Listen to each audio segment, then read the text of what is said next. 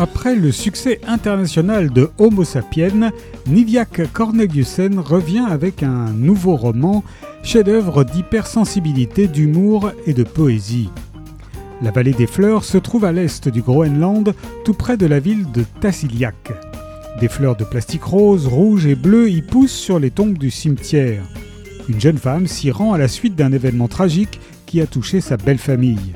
Elle est amoureuse, étudiante, promise à un bel avenir, et pourtant quelque chose en elle se brise devant la majesté des montagnes. Son quotidien de groenlandaise, qui tente difficilement de s'insérer dans la société danoise, va s'accélérer, suivant une corde tendue entre obscurité et lumière vive. Elle qui, enfant, avait sauté d'une fenêtre pour s'envoler, va chercher à retrouver à tout prix sa liberté perdue. La vallée des fleurs de Niviak Corneliusen est paru chez 1018.